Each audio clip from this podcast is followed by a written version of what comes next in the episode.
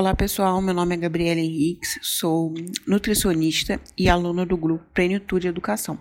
Hoje venho abordar um pouquinho sobre as propriedades terapêuticas da curcumina. Ela é um polifenol com propriedades principalmente anti-inflamatórias e antioxidantes. Ela é encontrada na cúrcuma, que é uma especiaria que tem como principal ativo a curcumina. Então, a curcumina e os curcuminoides encontrados na cúrcuma podem ser extraídos para produzir supramentos que têm uma potência maior do que o próprio consumo da cúrcuma. No entanto, a curcumina é mal absorvida durante a digestão.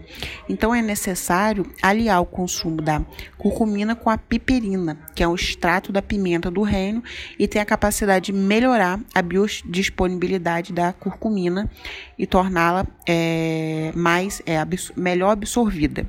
Então a, a cúrcuma ela é uma raiz, é um condimento popular e a curcumina é o principal princípio ativo da cúrcuma.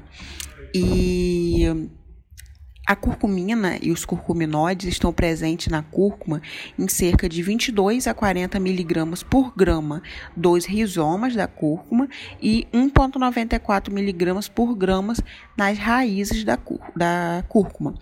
Então, a suplementação de curcumina ela possui uma ação mais potente do que o próprio consumo da cúrcuma, sendo que alguns estudos mostram que o consumo somente da cúrcuma tem benefícios que a curcumina não tem isoladamente, porque a cúrcuma ela tem outros compostos além da curcumina. Então a suplementação da curcumina, ela reduz de forma confiável os marcadores de inflamação e aumenta os níveis de antioxidantes do nosso próprio corpo, né? Os antioxidantes endógenos. Então, esses potentes efeitos é, anti-inflamatórios e antioxidantes da curcumina é, podem trazer diversos benefícios para a saúde. Vou listar alguns deles que são evidenciados como por exemplo, melhora do perfil lipídico com redução do LDL e colesterol total e aumento do HDL, que é um colesterol considerado, digamos, bom. É, melhora do perfil antioxidante endógeno. É, ela, a curcumina ela tem a capacidade de aumentar é, a produção endógena de alguns anti, de enzimas antioxidantes como a glutationa, por exemplo. No diabetes tipo 2, estudos mostram que a suplementação de curcumina melhora a sensibilidade à insulina e reduz de forma significativa a glicemia de portadores do diabetes tipo 2. Na depressão, a curcumina parece ser eficaz, mais eficaz do que o placebo na redução dos sintomas, podendo levar até três meses para ver esses resultados.